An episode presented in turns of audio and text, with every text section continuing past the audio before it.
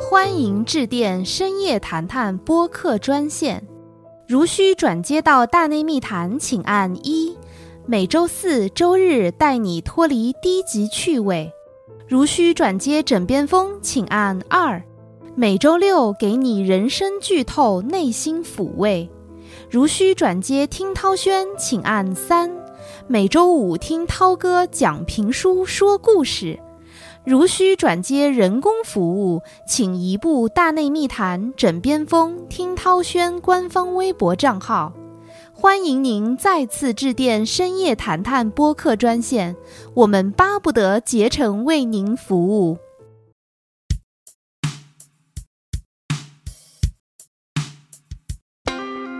in my secret life.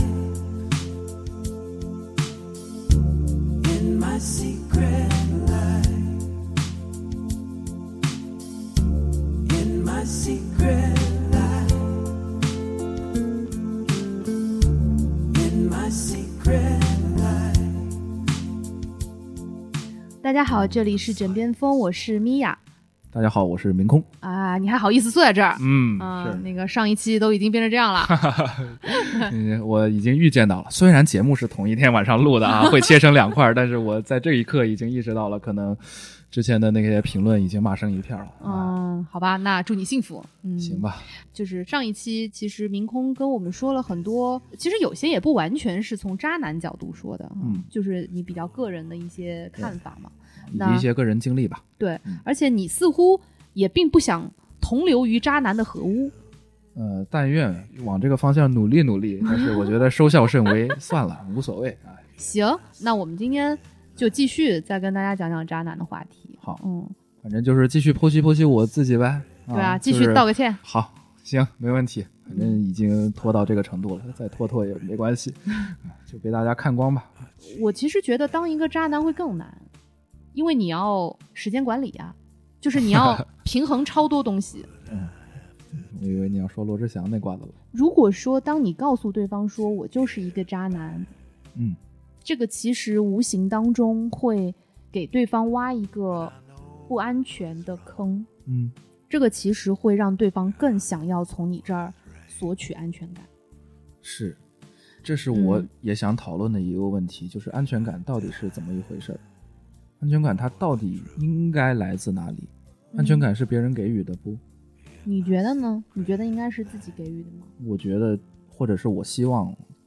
安全感应该来自自己。我觉得没有那么简单。嗯安全感，它就跟你的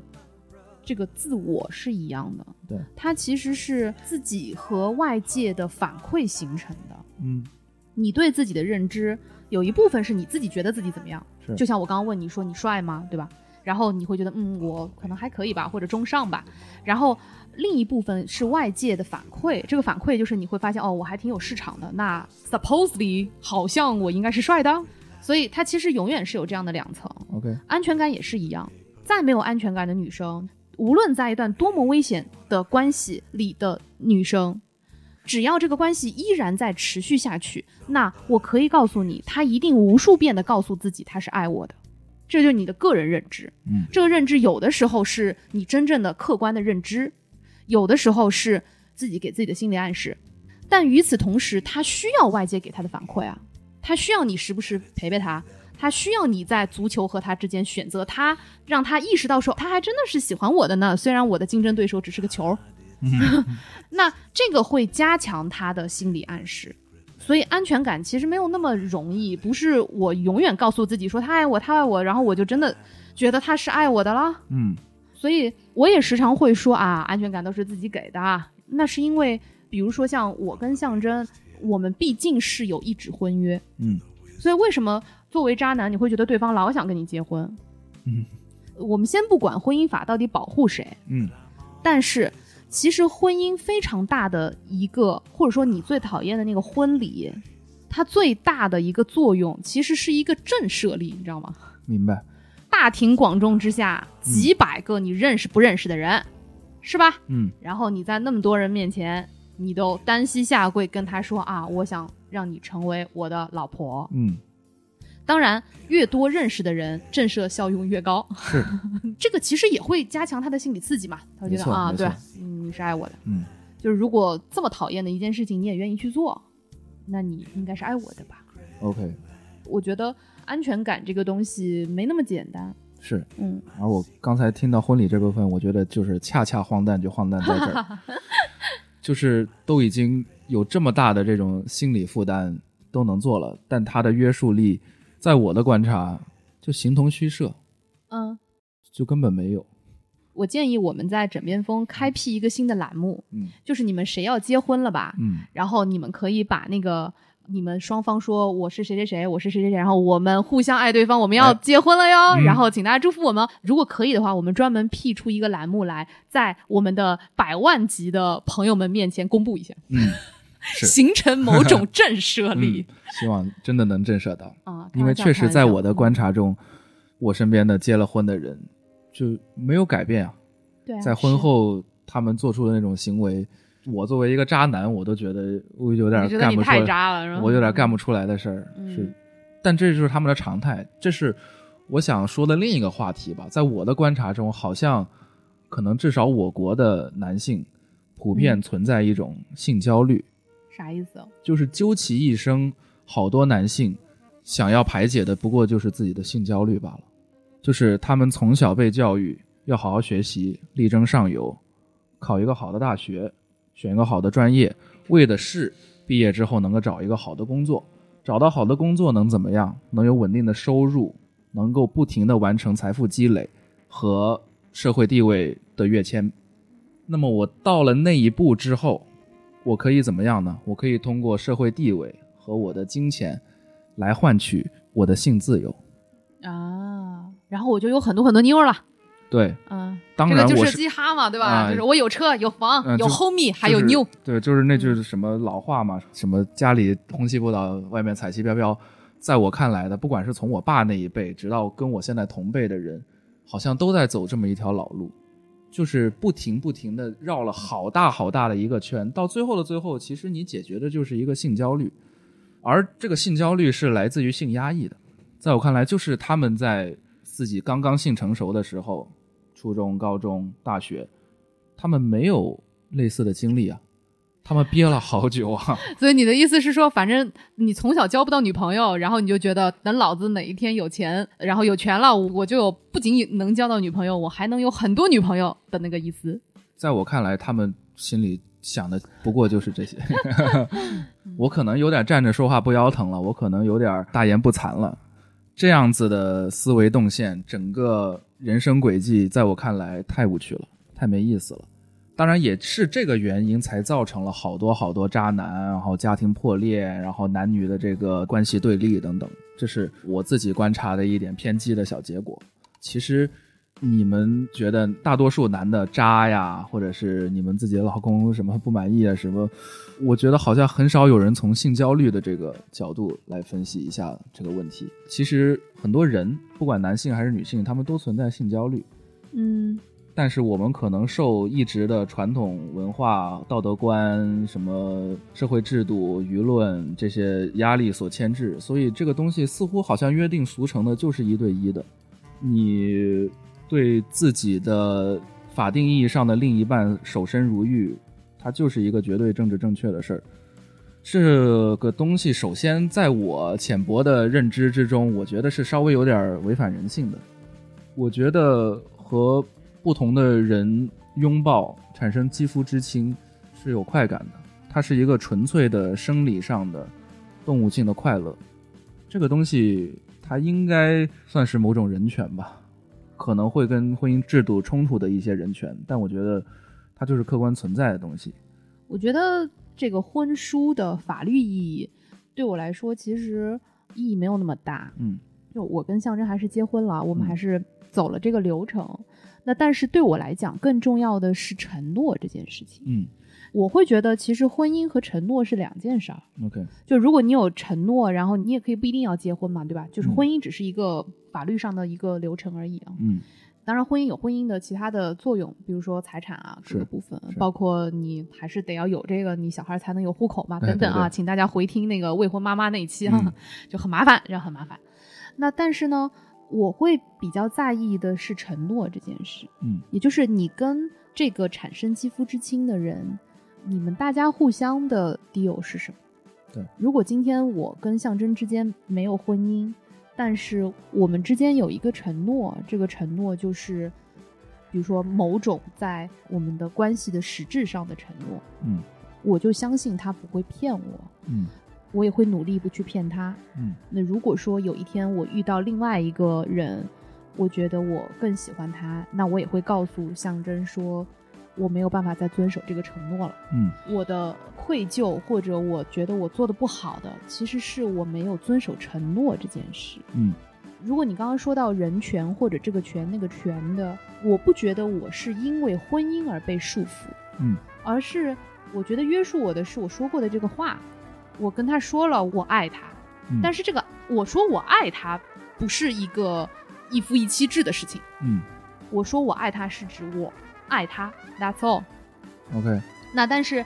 我们的互相的承诺是，比如说他也说过说啊，如果有人欺负你的话，我会保护你的。嗯那这个就是我有的时候跟他吵架的一个点，就是我说你看，人家都没有欺负我，但是你欺负我了呀，嗯那你不是说过你要保护我的吗？嗯就是我有时候生气，我的愤怒的点是在这儿，就是你没有完成你对我的承诺。嗯所以我觉得一夫一妻或者说一夫多妻这种东西，它并不是通过婚姻而来的，没错没错没错，就是你们俩人都说好了，那我们就是对互相忠诚的，嗯，那这个就是我们的承诺。是咱俩说好了，我们就是开放型的，嗯我们不互相干涉的，那嗯这个就是你们之间的承诺呀。是然后，如果当你觉得我还是希望跟这个人就在一起，但是只有我，但是他做不到，那可能就是你应该说抱歉，因为你没有遵守你的承诺没，错不是没因错为一夫一妻是对的，不是这样子。是，反正我是这么觉得。说的是对的。对我自己的小小的抱怨，只是我真的这么久了，几乎没有遇到过能持开放关系的人。哦，我也不能。是了，所以嘛，这就成为了一种好像少数族裔一般的这种感觉，甚至夸张一点，会感受到一种歧视。很多人对感情的期待都是一对一的，要长久的，要稳定的，忠诚的，没有问题。但能不能接受，就是有这么一小部分人，他在这方面的需求就是，并非一对一的嘛。就我觉得这样的话，你的操作就不应该是这个操作了。嗯无论你是一对一的还是一对多的，无论你是喜欢男生还是喜欢女生，到最后都是弱水三千，只取一瓢。就是嗯说，你就找到能够跟你一样持这个开放关系的那一个或几个人就好了。这个族群它是少数的还是多数的，嗯，它不重要啊。你并不是真的要把大家都变成一个，是对吧？没有错，没有对呀错，只取一瓢嘛。对，但是那三千嗯会对你指手画脚，然后给你冠以渣男的名号嘛？那你本来就是少数族裔，那人家就是多数啊，是啊那被说两句怎么了？我是觉得没什么，真的无所谓，对所以我也会挂在嘴边。我不是说主流就有资格去指责少数族裔，嗯而是你别说是主流和少数族裔之分。今天在班级里考个试，然后考完试之后试卷收上去了，大家开始对答案了。你周围四人小组三个人都说啊，我这答案是二，你答案是三，嗯剩下的人难道不说你一定错了吗？嗯那肯定是这么说嘛。嗯那你就是一个人呀、嗯，那你说人家霸凌你们，人家也没霸凌你，人家就是有三个人是二呀、对吧？行，我的意思是说，咱谁都别觉得对方特别针对自己。首先，如果要考虑到权利这件事情，权利自然有权利的分配的逻辑，不是以我们个人意志为转移的。嗯就像我刚刚说，我愿意去追寻爱，那为什么是追寻爱呢？就是因为它不是你街角就能碰到的爱，是因为你要追寻的并不是主流爱啊。对，如果你要追求的是主流爱，可能还更容易一点，嗯你多转几个街角就有了。是对吧？那问题是你现在要追求的就是少数爱，嗯那你可不得要成天转街角去吗？对啊那你可不得要努力点吗？嗯你可不得要经常被人说两句吗？嗯这个状态是不是你想要的？那就是你想要的啊。嗯反正今天我也不是说要来为渣男洗白，或者说啊渣男渣的有道理，嗯我只是觉得谁都有被伤害过嘛，嗯谁都有碰上过渣的事儿，谁晚上在被窝里自己想想自己就没有做过渣的事儿吗？嗯呃啊，大家都有呀，我也有，我年轻时候也多少扎过几回，嗯你说象征没有扎过，那简直就是自己都说自己是过来扎。哦，我觉得大家谁在年轻的时候，在兵荒马乱的时候，在搞不清楚自己到底想要什么的时候，都会做过几件不是很地道的事情，嗯伤害过几个不是很想伤害的人。但是我们也都被伤害过呀，嗯所以差不多也就平了。然后对于女生来说，其实你是从跟渣男的交往中成长起来的，尤其是在年轻的时候，你更容易遇见渣男。嗯，而且很多时候这个渣男恰恰是一种信息差，在年轻的时候你更容易被。对方他在感情经验上更丰富呀，或者他在某个领域比你知道的更多的这种男他生知所道吸你引不，知道的，他见对过对你对没对，见过的，对对对对对，然后你会觉得啊，他好厉害啊，嗯女生很多时候都是在被伤害的过程当中长大的，然后你会了解到，哦，原来我在感情里面我的处理是这样的。比如说，等到年纪大了，你说哦，我能接受这个，我不能接受这个，那这些信息是从哪儿来的呢？其实是在你以前的感情经历当中总结出来的。嗯遇见渣男没有那么少见，就还挺频繁的。尤其是你觉得这个男生越优秀，嗯，不是说他渣的可能性越大，而是他让你失望的可能性更高。嗯，一方面是你的期待更高，一方面是相对他的选择也更多。是，当我们遇见一个所谓的渣男的时候，很多时候大家对这一类群体的讨厌和指责，是因为在你听到某一个事件的瞬间，你调动起了你当年被伤害过的那个瞬间的感受，嗯然后你就会对号入座，是，甚至可能当年伤害你的那个人他不是个渣男，嗯又或者说，甚至其实你也伤害过他，才导致他最后来伤害你的。但是你记得的都是那些我被伤害的那个状态，你不会记得你自己也伤害过人家。嗯所以还是回到最初，我希望大家都可以记一点好事儿。嗯然后第二呢，我觉得渣男的确总的来说，他会比普通的男生要服务仪式更好一点儿，或者说体验要更好一点儿。除了最后他渣的那个部分啊，嗯很多时候，女生对于在情感当中到底是什么感受，很多时候是来自于跟渣男的相处。嗯哼比如说，如果大家就比如说你去读那些小说啊，或者看连续剧啊，或者是什么，这些都不是很真实，就是有很多夸张的部分。嗯那在生活当中，你可以体验到的浪漫，你可以体验到的细致周全和对方对你的关注，这些部分其实总的来说，渣男的经验和那个表现真的要比普通直男要好一点儿。嗯那我举个简单的例子哦，就是你第一次跟我说是渣男，我根本就没有在意。但是有一次，我觉得明空这个人是很容易被女生喜欢上的，是在哪一刻呢？就是最开始我们刚开始工作的时候，嗯我的座位在办公室那个桌子的比较靠里的部分，啊哈你当时坐我边上， ，OK，我们在一溜，嗯也就是说，我如果站起来去倒水，我是一定会经过你的位子的。然后，但是因为我们办公室比较小嘛，所以如果我要从里头往外走，其实我周围的人是需要缩一下椅子的。嗯嗯嗯然后我第一次意识到，就是有一次我刚准备站起来，你就已经开始缩椅子了。嗯那一刻，我觉得哦，明空真的是一个很周到的人，就是他会观察到周围别人的需求，不一定是女生，但是他会观察到周围的别人的需求，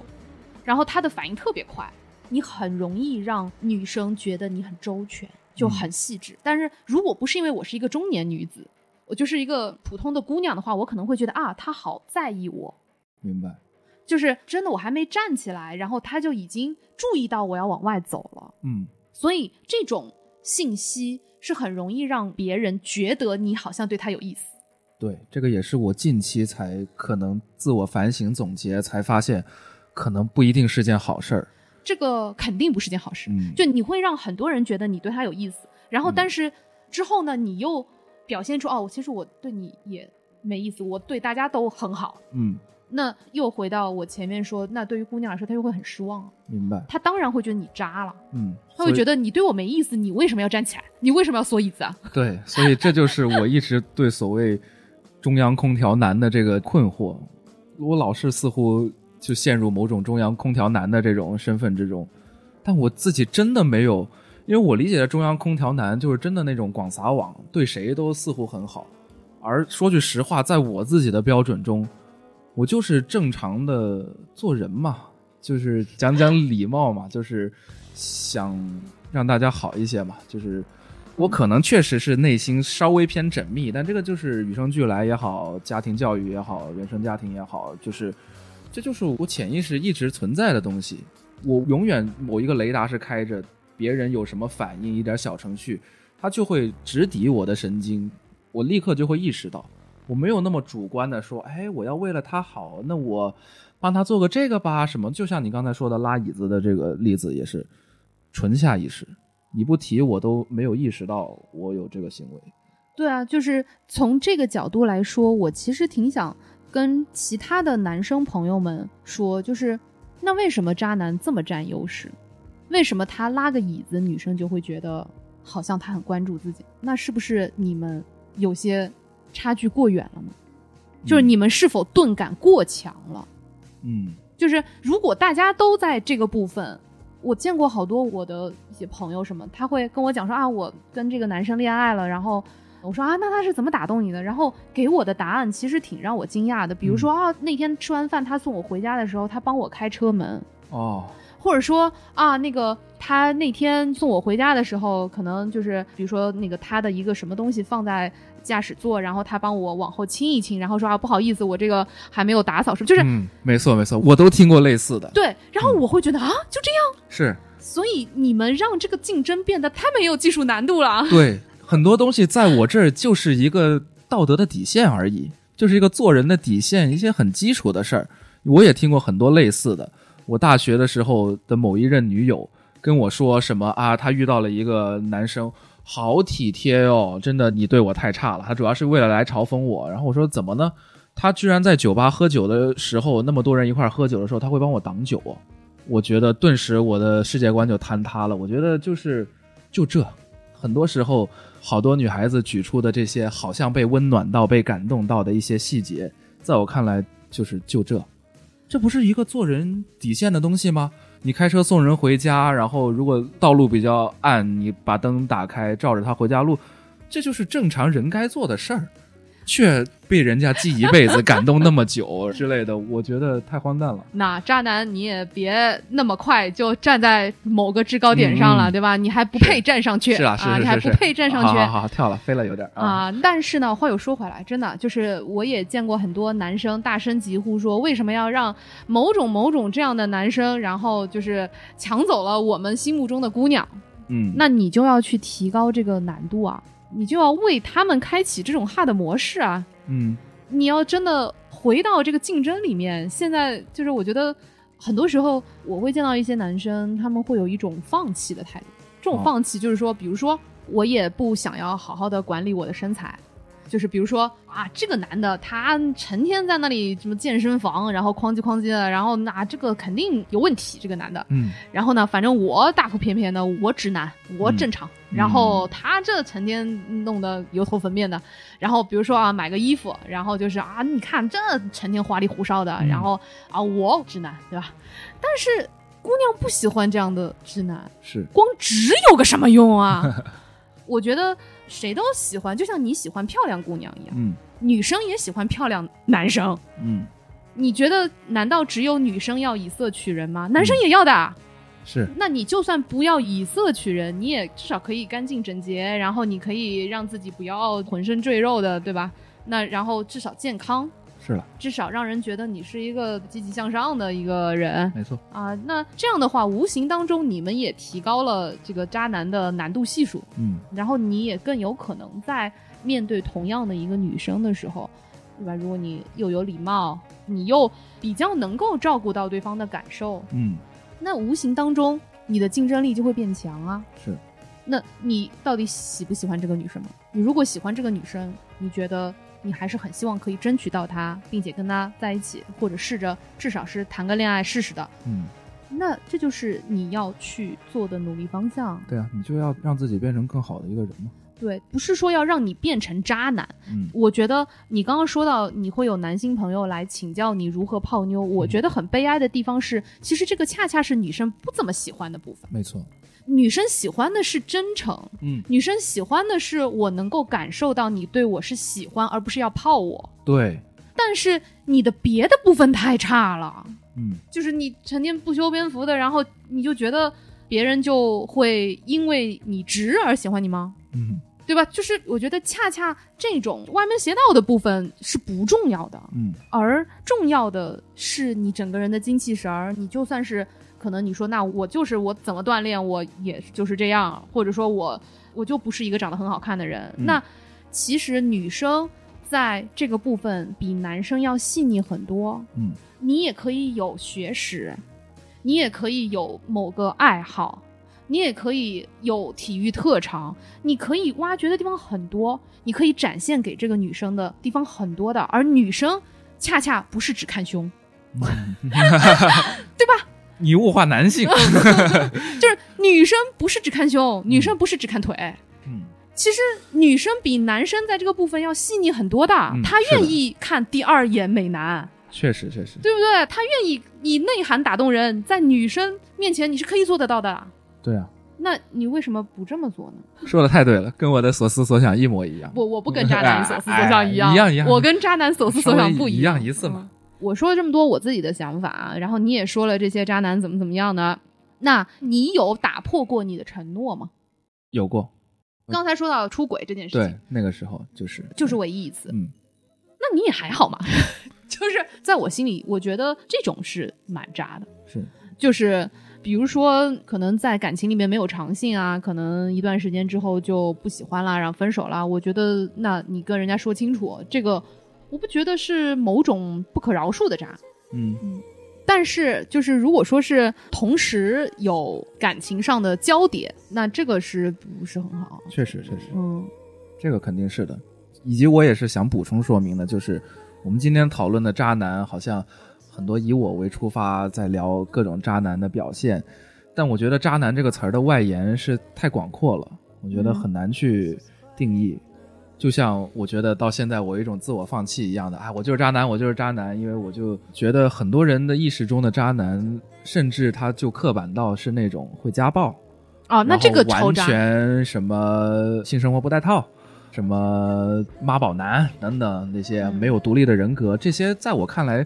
都不能说是渣男的范畴，他就是人渣，嗯，是这样子的。而我自己的苦恼就是。渣男这个词儿，因为外延太大了。当在我说出我是渣男之后，好多人内心似乎就把我想象成哦，那你家暴啊什么之类的。我觉得是一个大众舆论荒诞的地方。嗯，那我觉得比较荒诞的就是你在勾引人家，要对你产生这样的一些预设，就那你何必要告诉他呢？就是初步筛选一下吧，就是你反正如果承受不了的也别来，我真不想伤害任何人。嗯，行吧。那作为渣男，你有没有哪段感情是你特别后悔错过的？当然，刚刚你说到嗯那个高三姐姐、是，这个肯定是一段。啊，除此之外呢？除此之外，两三年之前嗯我也有过一段恋爱，嗯那段对我留下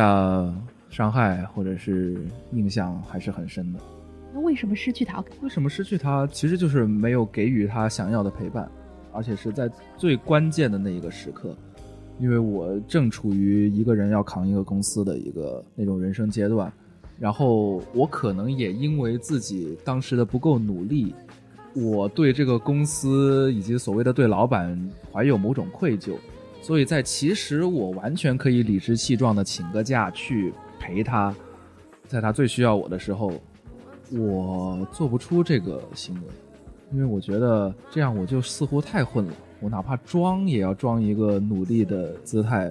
给我的那个老板看。反正就是阴差阳错的，我那时候就是没有选择去陪他，但那时候可能是他人生中压力最大的一段时间，他就是需要我。当然，这也有很多物理上距离啊什么的。他在杭州，我在佛山，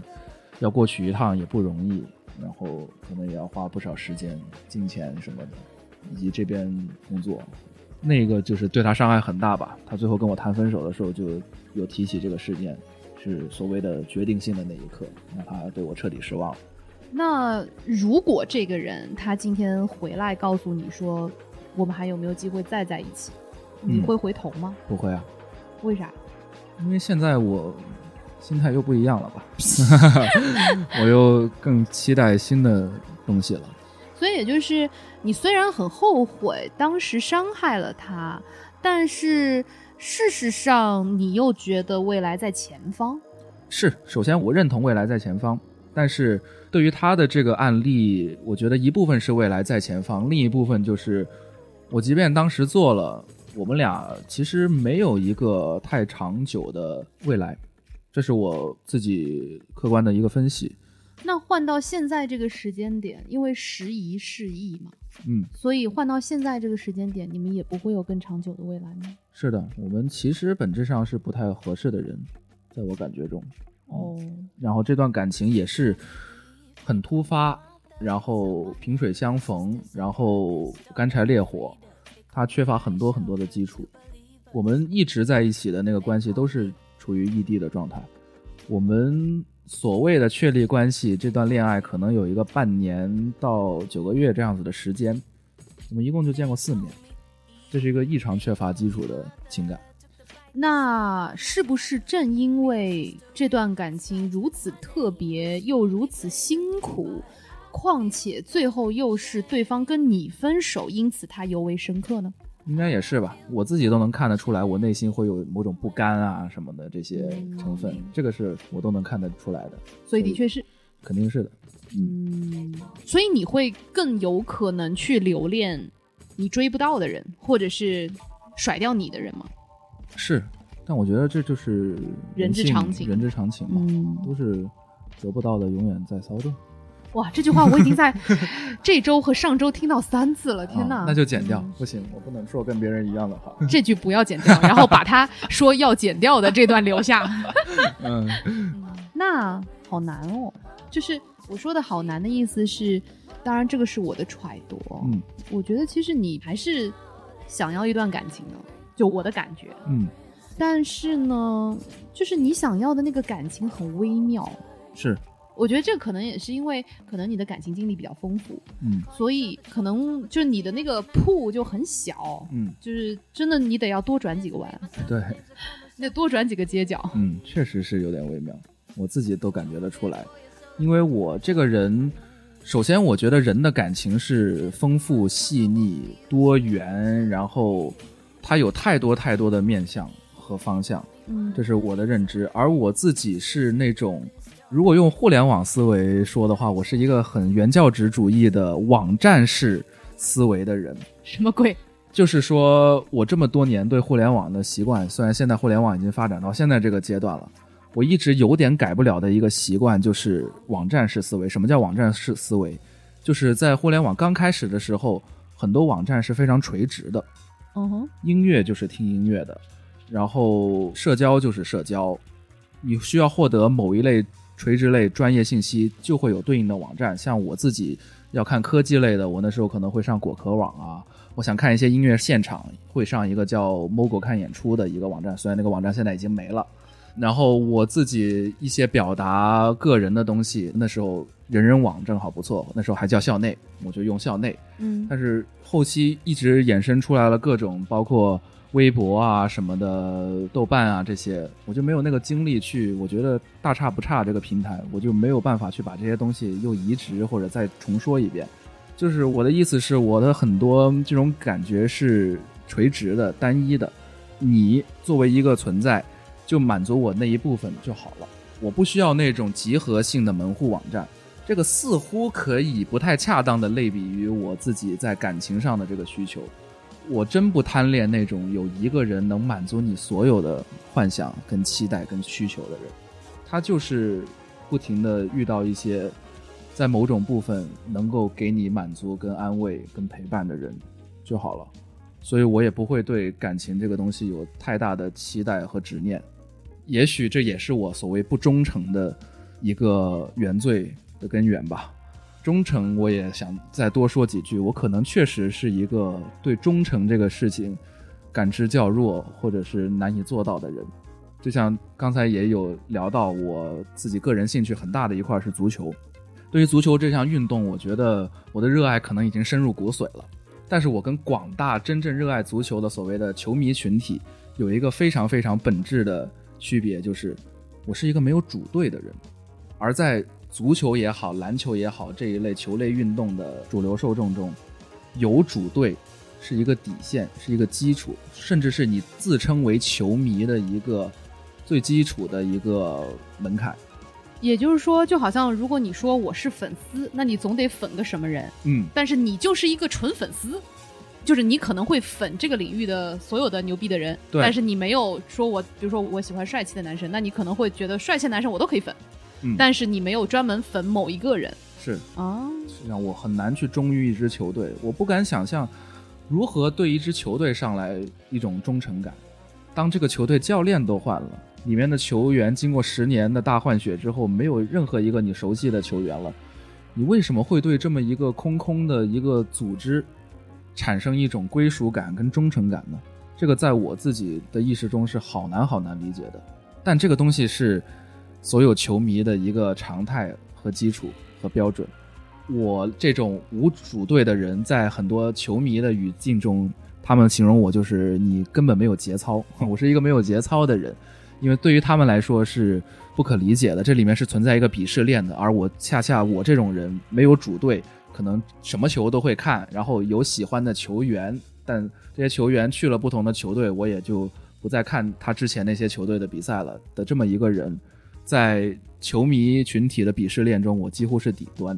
甚至还低于那些每逢世界杯才稍微看一看球的那些伪球迷，穿一个球衣在酒吧里啊，我去看球了，拍个照发朋友圈。我的这种存在甚至还低于他们，其原因就是因为我不忠诚就是小兔会说你是爬墙粉儿，啊、或许吧，嗯但是我觉得你总该忠于一些什么东西吧，比如说你刚刚说，如果你喜欢的球员不在这个球队了，那你就不再看这个球队的一些比赛了。嗯，那你会追着这个球员去看他新的队的比赛吗？嗯，我可能还是对我首先有球员的这个球员思维，对、嗯我会追一些球员，嗯当然，我也会不停的发现新的有意思、我会喜欢的球员。另外，嗯我对这个运动本身的爱就基于这个运动本身。，所以你对这个运动本身的爱是指你就是喜欢足球本身。对，那足球本身的什么部分呢？就是它作为一个竞技体育，我觉得就是所有竞技体育门类里面最完美的存在嘛。是因为这种运动本身的美感。是这个运动本身美感，以及我不仅仅是一个看球的人，我也是一个自己会踢球的人。这个在自己亲力亲为去体验这项运动的过程中产生的那种，不管是从运动身体机能上带来的那种出汗的快感，以及到怎么把这个东西越玩越好，然后大家的默契配合、乱七八糟去踢比赛，这些带来的种种不同面向的快感，它都不停的在充实着我，所以我会觉得，就足球这个东西，它太妙了。我觉得你说的这个啊，这么讲吧，就是你这样的人其实蛮少见的。嗯我碰见过一类人，就是我爱爱本身，嗯就是有的人是我爱某一个人，有的人是我爱某一种状态，嗯有的人是我爱某一种情节，嗯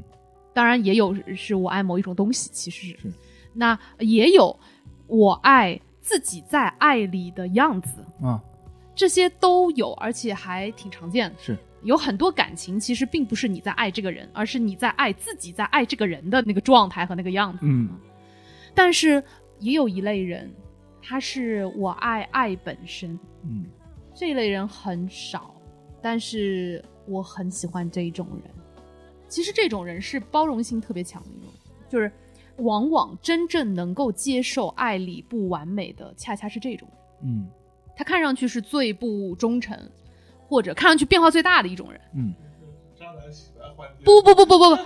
刚才是象征回头说了一句，这是渣男洗白环节嘛？就是我现在说的并不是渣男不渣男的，嗯就是它只是一种在爱里的表现形式，就是它只是一种爱的风格、爱的方式。嗯，就是其实真正可以接受，就有的人说啊，那个无论这个人他多么不好，你都应该爱他的全部啊。嗯但是其实可能百分之九十九的人都是接受不了爱他的全部的，但是恰恰是这种人，他是可以接受爱的全部的，嗯，因为呢，只有对这类人来说，其实真的是他爱的那个人的坏处，也是他爱的一个部分，嗯就比如说，可能踢球会受伤，对，或者说可能，比如说这个球员他可能今天踢得好，明天踢得坏，是这种人往往他不太会恶语相向，就是因为他觉得这个就是我喜欢的一部分，是是，就他不太会说啊，你他踢得好了就哇牛逼，然后那个踢得不好说哇操傻逼，嗯他比较少是这样，这种人很少很少。嗯那因为我没有日常，我也只是跟你一起工作，所以我没有了解你那么多。嗯，但如果这真的是你的形态的话，那你可能是比较少的这一类的人格的人。嗯，我不是说这类人格就好，或者说啊这个渣男有道理，而是说我觉得这是他们的一种天赋。嗯就我一直是觉得爱其实是一种天赋，嗯哼或者说有的人可能他就像有的人很小的时候就会唱歌，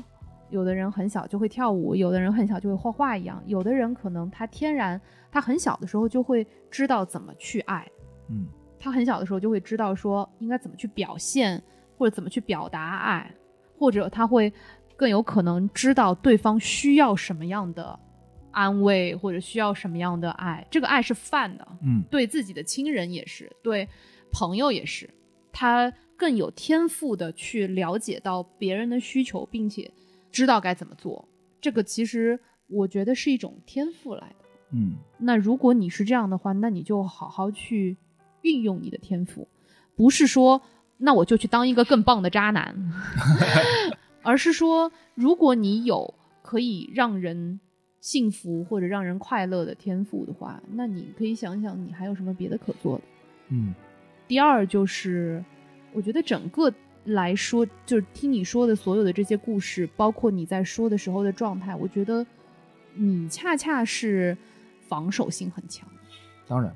很多时候，我觉得也许这是渣男的一种通病，就是往往是越渣的人，他的第一的目的是为了自己能够少付出，或者少受到伤害，或者少 involve，就是他们可能更希望我能够抽离出来，嗯好像一个第三人称一样来看我们之间的感情。这样我的处理也许会更冷静，或者这样我可以更好的来掌控这段感情。嗯但是我觉得这个就是渣男的悲哀，就是你越渣，你越没有办法遇到奋不顾身的感情，是因为爱就是这样一个东西，就是以爱换爱，嗯就是你不会奋不顾身的话，那你也不可能得到别人的奋不顾身。你所遇到的其他喜欢你的女生，大家可能最开始也会那样去做，但是就像你说的，三个月之后，没有人的天平是能够平衡的。嗯这个就是渣男的悲哀。如果你就觉得，比如说什么什么花丛中过，什么什么不沾身，嗯对吧？就也蛮好的，那也挺好的。但如果你希望有更深刻的感情，不是长短而言，嗯，而是更深刻，明白，那你必须得自己跳下去。是它可以很短，长短不重要。嗯我真的觉得一生一世啊，这些东西真的不重要。但是至少，如果我想要的爱情是很深刻的爱情，嗯，我也想要，对啊，那你就没有办法你自己啊，这个片叶不沾身，嗯，然后别人就夸夸乱沾身，嗯嗯、这是不可能做到的。是因此，我想说的就是，你除了去多转几个街角，你得特别认真的去转这个街角。 是，好吧，那说完这些之后，可能其实本来我们整期都是想聊那个渣男给你指条明路的，结果这趴一直到现在都没有 聊， 就是讲点轻松的呗，嗯讲讲作为一个渣男如何帮助大家来识别这个人其实很渣呢？就是有没有什么渣的红绿灯是我们可以去判断和识别的呢？嗯，扎的红绿灯。又到给建议的部分了。其实对啊每对啊到给建议的部分，我都很苦恼。啊、嗯没有什么建议，其实这个给我的感觉就跟我朋友问我该怎么泡妞是一样的，可能我又陷入那种在我看来就很自然的，但是对于好多人来说似乎会是那种难以逾越的鸿沟或困难的境地了。因为我还得说一下，就是我其实也没有特别广泛的爱好，但如果把所有所有所有都抛去，我好像从小一直坚持在做的东西就是我在看人。我最大的一个无聊的兴趣就是看人，我会观察好多人，所以我才觉得 PUA 发展至今的这个已经被大家唾弃的 PUA，它确实是可笑的，我也非常认同，我也觉得它特别可笑，是因为我觉得就套路痕迹如此明显，就是第一章如此，既然还能有市场，或者获得成功，或者获得信徒，甚至还能从中盈利，令我觉得太无趣、太荒诞了。而在我看来，好多人的想法和情感都很容易被看到，至少在我这儿。嗯，虽然很多 PUA 里面会说那种很玄乎的什么七秒理论啦，什么他的肢体语言啦，搞得好像 FBI 教你如何识别肢体语言的这种程度，但在我看来，很多时候就是很自然的，什么七不七秒，两三秒就够了。就是这个人到底有怎么想法，他究竟想说什么，他有什么诉求，他的欲望是什么，他有什么过不去的坎儿，好多事情都好显而易见啊。所以你说要我给什么建议，我觉得其实是对我而言挺困难的，因为好多人在我看来就蛮简单的，他要的就不过是那些东西而已。那我能给的建议就是，大家尽量不要找那些道貌岸然的人，或者是特别特别强调自己在某一部分是怎么样的那些人。那你可能尽量往反方向想一想吧。因为或许只有缺失才会不停的表达吧。这是我可能如果真要总结某种高度的规律，只能说到这儿。但对我而言，很多时候就是看一眼，我觉得也就那么回事儿了。你这个渣男真的太没有用了 ，useless，走开走开走开，我毫无用处的。是真的。 来，姐姐给你一些建议，啊嗯好啊，就是首先呢，我觉得有一点是很重要的，嗯就是其实谁都有渣的能力，嗯就是很多时候我们会忘记这一点，我们会觉得渣是一种个性，或者渣是一种性格，嗯，或者渣是某一种特质，嗯但其实不是的，渣是一种能力，嗯，而且不仅仅是男生，女生也有的。可不嘛。之前芒果台那个有一个相亲节目上，最近还挺火的那个小视频。啊对，有一个女的，那些男生说：“哎，你能把你的微信分组给我看看吗？”那个女的就有一个一条鱼这样的分组，然后里嗯面有几百个人。啊，当然这个不重要，哈哈， 无所啊谓。好吧， 那总之我的意思是说，其实谁都有渣的能力，嗯，只是他有没有渣的选择，嗯，所以呢，我们不要过分悲观，会觉得说啊，那我找不到靠谱的人啦，或者说没有好人啦，嗯然后也不要过分理想化，觉得我喜欢上的这个人他就一定不渣，嗯他也有渣的能力，然后他也可能会遇到渣的选择，嗯，这是第一。然后第二，我要说的是，有些人会觉得，那就我凑合行不行？嗯，就是我低就，对，我找一个看上去对吧，这个他条件呀各个方面都不如我的，嗯那是不是我就更有主动权？他是不是就不容易那么渣？ 嗯那或者说这个渣的能力和渣的选择是不是就握在我手上了？其实并不是，嗯，条件不好的不代表他就不渣， 对，就是低就不能解决这个问题。哎是，就是其实每个人渣的可能性或者能力是均衡的，嗯所以不要因为你害怕被渣而消极的去选择一个你觉得其实你并没有那么喜欢的一个人。我觉得到最后，既然渣的几率或者说谁都有可能渣，那至少你要在你的这段感情当中不枉此生，对吧？就是你即便被渣了，你还是要觉得，嗯，其实他要是不渣我，这人还是挺好的。嗯，嗯我至少谈了一个让我觉得自己还觉得说，就这段感情是一个值得存在的感情。是的，那不然的话，你在这个过程当中也成天想着说啊，我的这个未来就是我的美好也在未来，嗯，那这还怎么办呀？可对不吧？嘛。所以这是这个是第二，我希望可能想要更多的人去理解到，或者是能够认清的东西是，希望大家能尽量的锻炼自己分辨不同感情的那个能力吧。就是在我这儿有好多好多好多好多的层级，就是说嗯好感是好感，欲望是欲望，喜欢是喜欢，恋爱是恋爱，同居是同居，婚姻是婚姻，就是这些东西不一定是一个线性关系，也不一定是一个必然的逻辑结果，你得分清，不管是他能给你的，还是你对他的期待，你想在他身上索取的，究竟是到哪一层？而每当有一层级的跨越或者转变的时候，你们是不是都达成共识了，或者是在同一个节奏之中？这个是我想提的一个小小的一个这种两性相处间的这个感情。也就是说，你的意思就是说，可能你觉得他已经是男朋友啦，但是人家心里可能不这么想呗。这个解释的很粗暴，但是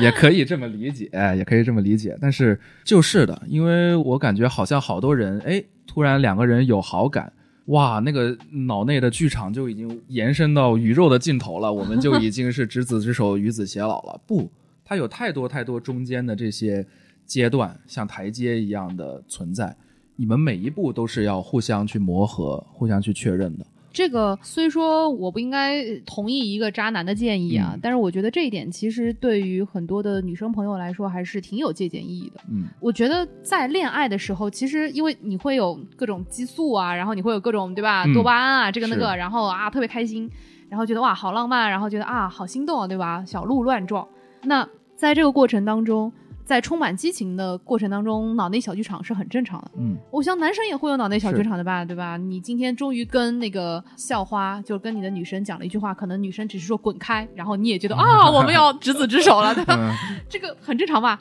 但是还是要，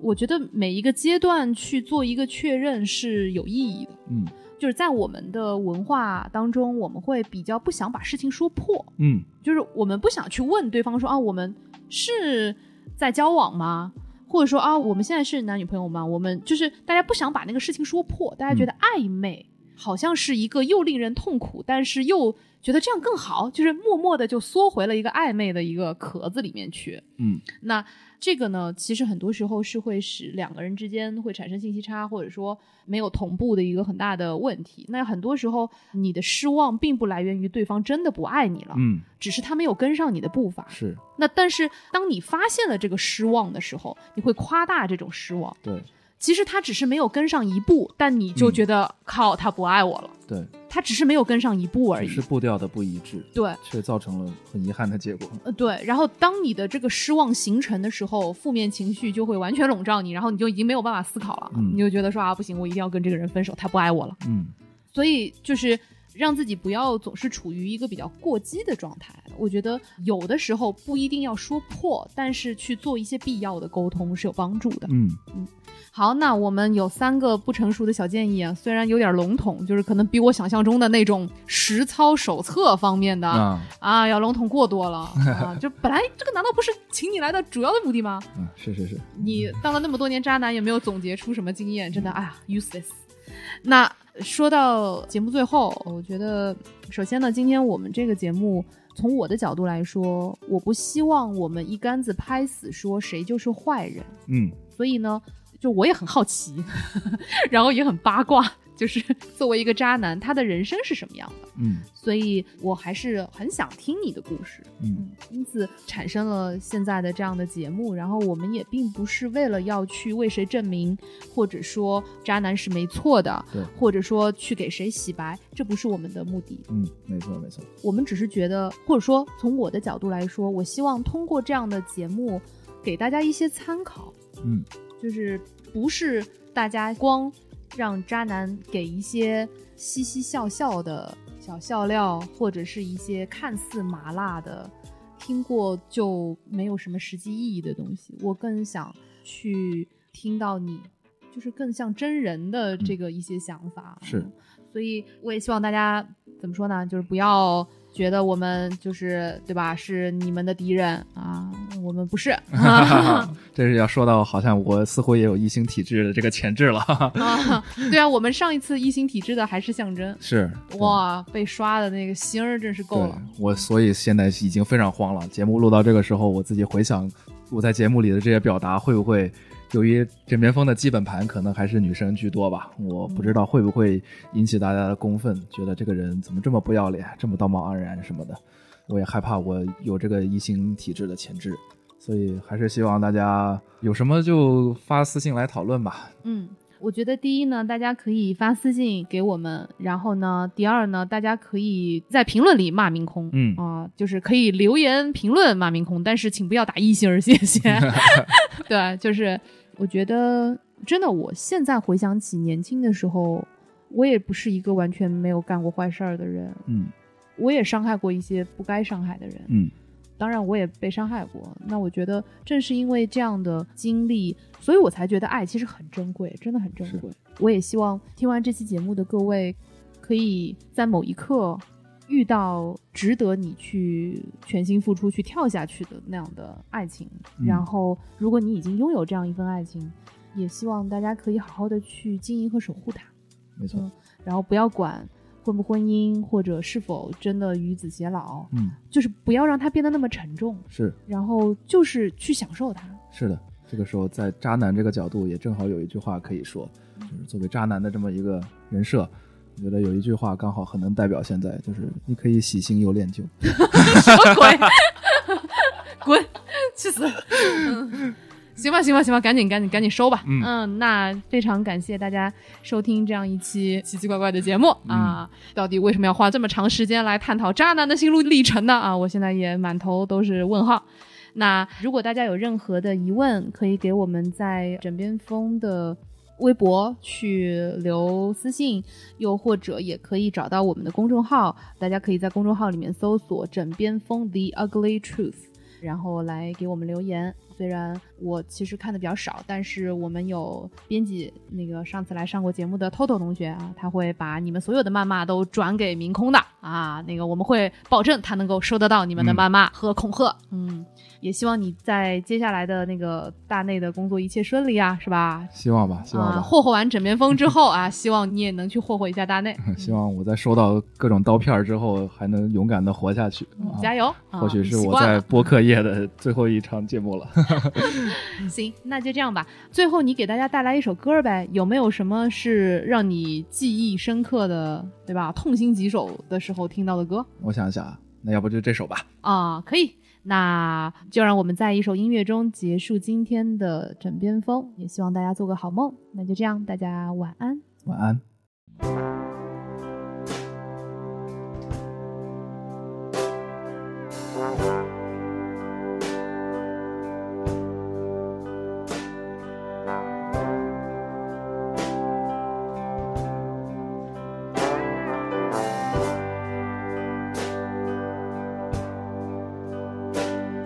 Is it ever gonna not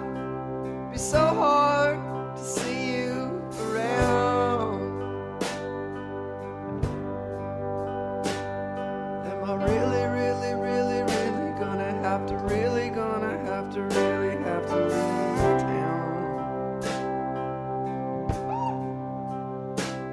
I mean, I called upon a bunch of angels, calling angels. Ain't you supposed to come and take away these blues? I mean, we came upon a bunch of rabies, and there is nothing all us little animals can do. With all five kinds of rains. All nine kinds of thunder ends and eighteen white horses it won't never come to me.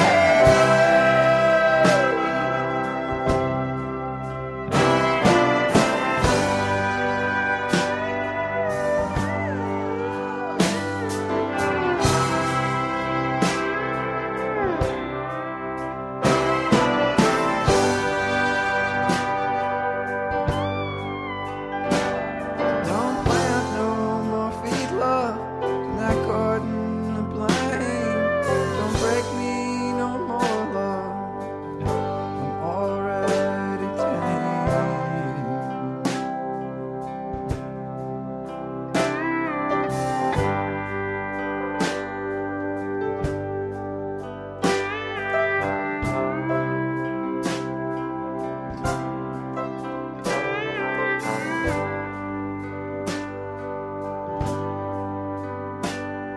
Is it ever gonna stop this trouble with just being around my friend? now really, really, really, really gonna have to, really gonna have to, really have to leave town again. I mean, I lay myself upon the water, calling water. Ain't you supposed to come and save us all from all these flames? I mean, we're caught among the awful branches, and you know they're burning us, and yes, they're learning all of us' names. And